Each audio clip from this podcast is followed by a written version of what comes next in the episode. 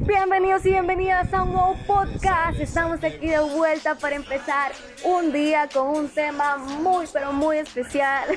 Así como yo, así como vos. Todos ready. Y como dice, eh, eh, eh, eh, eh, eh.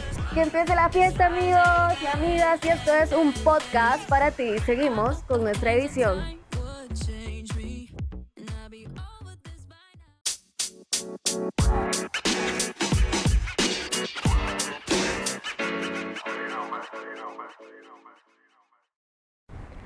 Amigos y amigas, hola, ¿cómo están? Hemos empezado con el tercer podcast de nuestra serie y pues me siento muy feliz otra vez de verlos por acá, de tenerlos por acá.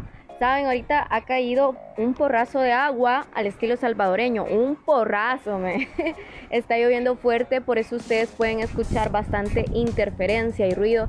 ¿Y por qué Briel has decidido hacer tu podcast en un momento no muy adecuado o ideal? Pues verán, yo dije, es el momento para hacerlo porque se me vino un tema y dije, ah, este es el tema que le va a proseguir a la edición porque estaba pensando, ok, ya hablamos acerca de relaciones, de la soledad de, de vos mismo y un montón de ondas que siempre como que vienen y se vinculan y termina siendo un poco más de todo, ¿sabes? Entonces yo dije, ah, bueno, qué buena onda. Entonces, ¿qué tal si esta vez hablamos del cementerio de la vida como un tema dentro de la retrospectiva cuando vos sos tu propio enemigo o enemiga. O sea, que heavy. Pero sí, sí puede pasar. Ya cada quien tiene su madurez, tendrá sus añitos, sus experiencias y ha elegido vivir su vida a su manera y tiene su estilo de vida. Pero ¿qué cuando pasa eso? Entonces yo me puse a leer la Biblia y me pongo a leer libros, me pongo a leer textos, me pongo a vacilar en Pinterest y a estar viendo un montón de cosillas ahí que me llaman la atención y que de repente, boom, me distraigo y trato de sacarle provecho a las cosas, aunque parezca un poco tonto o bobo. Y entonces como soy bien pensadora y tengo como esa obsesión por estar pensando siempre, entonces digo, ok, voy a ver y a contestarme estas preguntas que me hago cuando estoy a solas. Y es cómo yo puedo controlar mis pensamientos. Y dentro de todas esas preguntas curiosas que me hacía era científicamente cuántos pensamientos tiene el ser humano en el día. Y estaba leyendo que aproximadamente son más de 60 mil millones de pensamientos. No sé si leí mal, me quedé con el primer artículo, mala idea. Dicen que no te quedes con la primera opción, que siempre indagues, pero bueno, a cuestión de tiempo y cosas que también tenía que hacer, lo resumí así y dije, ok, me voy a ir por esta. Y fue como que tipo, wow, en verdad que pensamos mucho y sabes, siempre somos como esas personas responsables de seleccionar qué pensamientos nos van a acompañar. Y es por eso que quiero indagar acerca de esto, o hablar más bien, porque no soy una experta. Y te agradeceré si te quedas. Así que espera, espero y esperamos que esto sea un día de aprendizaje para todos.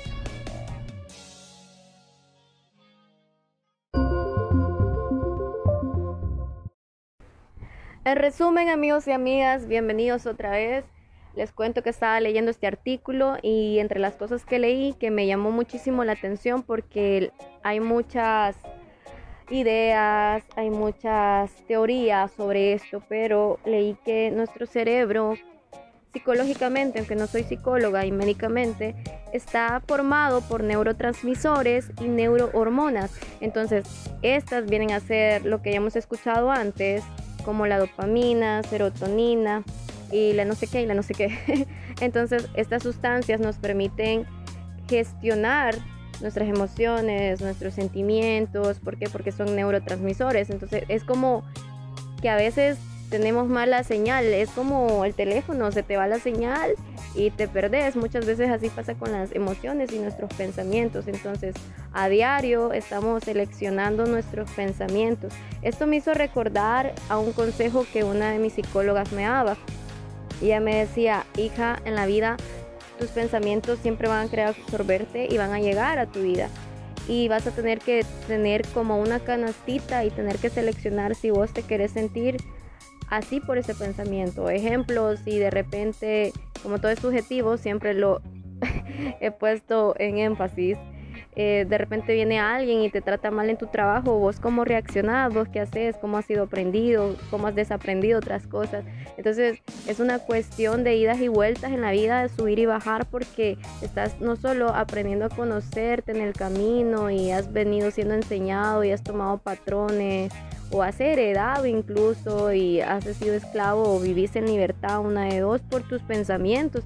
Y yo decía, ¿cómo puedo adecuar estos o qué dice la Biblia acerca de esto? Porque yo siempre me hago muchas preguntas de acuerdo a libros científicos o libros psicológicamente hablando, intelectualmente, etcétera, pero también me gusta como compararlo con la Biblia, qué dice Dios acerca de eso. Y leí en segunda de, de Corintios, capítulo 10, versículo 4, donde el mismo Dios nos dice que estamos y vamos a estar propensos a tener más malos pensamientos como positivos, pero que tenemos que hacer? Pedirle a Dios que lleve nuestros pensamientos cautivos a su conocimiento y a obediencia y voluntad de Él. Y esto es un reto, men. Así es un reto, así te lo digo. Yo lucho con pensamientos a diario, a diario y tentaciones. Y leía en este artículo que científicamente aproximadamente, porque me puedo equivocar, hay muchos artículos, como les dije, no indagué, pero leía que el ser humano tiene como por ahí en cálculo de 60 mil a más pensamientos por día y vos sos quien los seleccionás y haces parte de tu vida o día a día. Así que qué trendy, qué, qué heavy. E, esto sí es informativo. Me. o sea, somos responsables de lo que estamos alimentando, así nos guste o no. Así que vos qué pensás, contame y vamos a una pausa.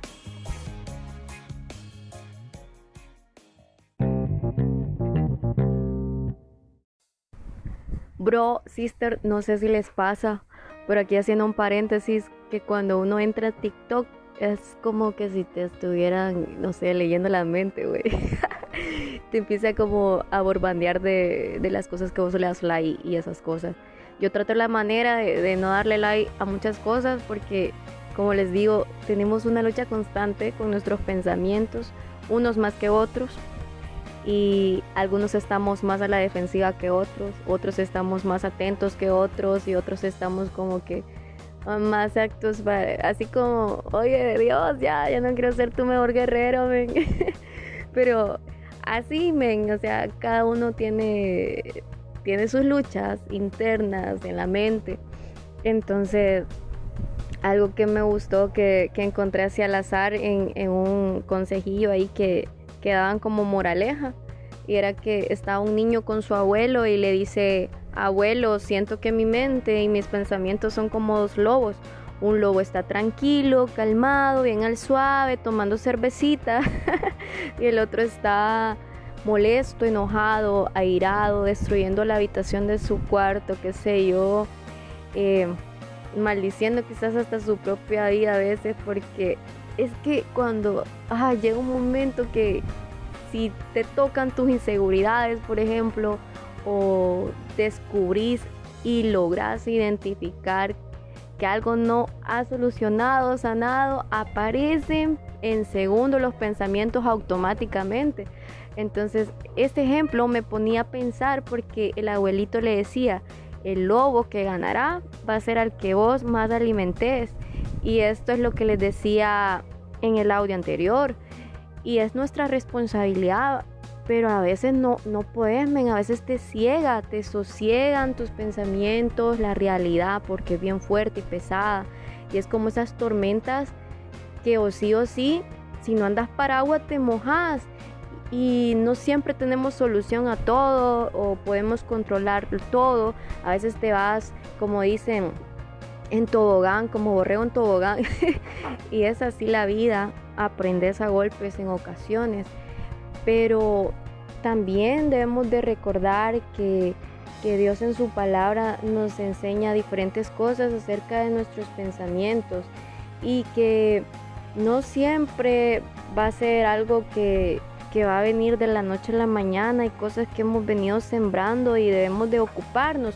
Hay un dicho que dice que mente ocupada no extraña a nadie, que no sé qué, que no sé cuándo, pero yo digo que mente ocupada y mente que está realizando sus objetivos o alimentando más esas cosas sanas o las que valen la pena porque todo es subjetivo salís más sano, ¿sabes? Y estás como un poco más sano. No es evitar ni tampoco que te vas a excluir de estas cosas porque los pensamientos buenos y malos están a la orden del día.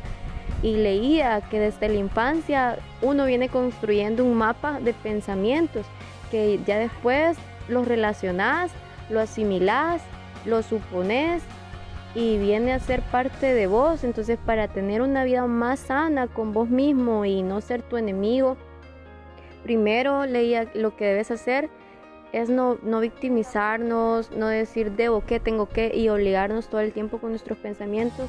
En otras palabras, en resumen, no etiquetar nuestros pensamientos, sino aprender qué me conviene, qué no me conviene a la hora de tomar nuestras decisiones.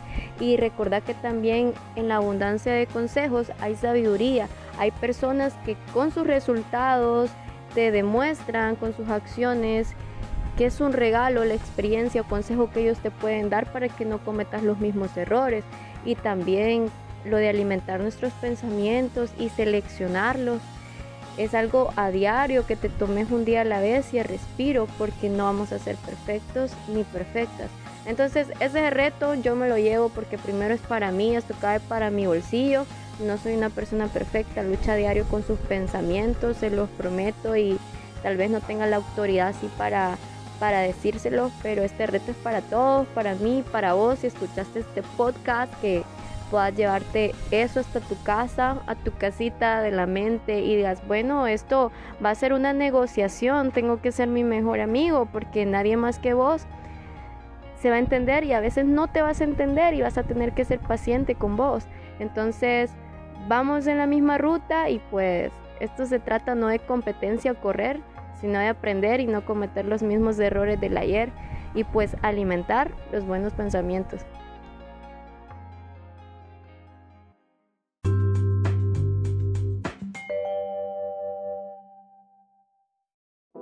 Amigos y amigas, hemos finalizado nuestro podcast. Muchas gracias por quedarte, por tu paciencia. Les mando un abrazo, los buenos deseos, éxitos para su semana, su vida con sus relaciones, con sus proyectos. Espero el éxito en el nombre de Jesús. Que todo les salga muy bien, amigos y amigas, y que Dios les dé cada día salud emocional en todo. Y pues, por supuesto, que se queden para la próxima serie que se viene porque trae un nombre muy chistoso, muy creativo y es diferente. y espero más adelante tener aquí gente invitada por el momento no se ha podido consolidar, conciliar, les voy a decir, hey. ya estoy otra vez como siempre tartamudeando, cambiando el léxico salvadoreño. Pues sí. y espero pues que tengan hoy un buen día. Gracias por escuchar y los espero en la próxima.